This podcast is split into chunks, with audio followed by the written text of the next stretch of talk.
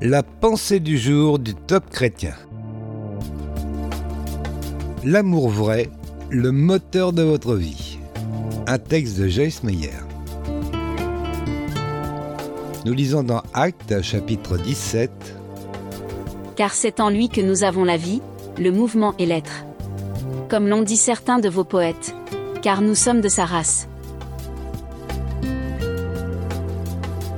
L'amour est un moteur dans la vie. Il nous motive à nous lever chaque jour et à continuer de vivre. Il donne à la vie un objectif et un sens. Les gens passent souvent par des périodes de leur vie durant lesquelles ils croient qu'ils ne sont pas aimés ou qu'ils n'ont personne à aimer.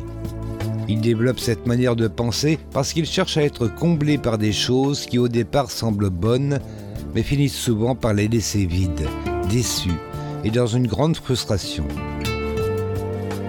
Cela vous est-il déjà arrivé Vous recherchez l'amour mais vous finissez par être insatisfait Permettez-moi de vous poser cette question. Quel genre d'amour recherchez-vous Vous pouvez rechercher l'amour sans savoir qu'en réalité vous recherchez Dieu, parce qu'il est amour.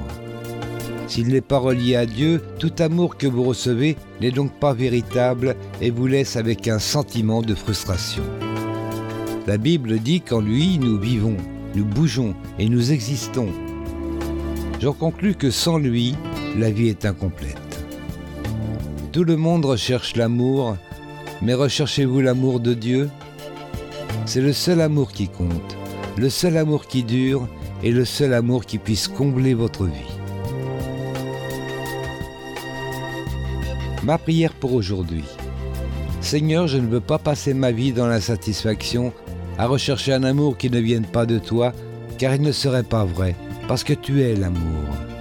Aujourd'hui, je trouve mon amour en toi. Vous avez aimé ce message? Alors partagez-le autour de vous. Soyez bénis.